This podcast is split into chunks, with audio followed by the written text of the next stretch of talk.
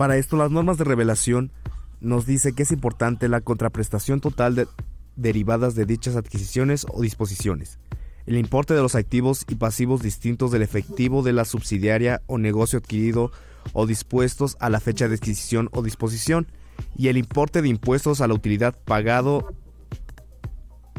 atribuible a dichas disposiciones de subsidiarias y a otros negocios.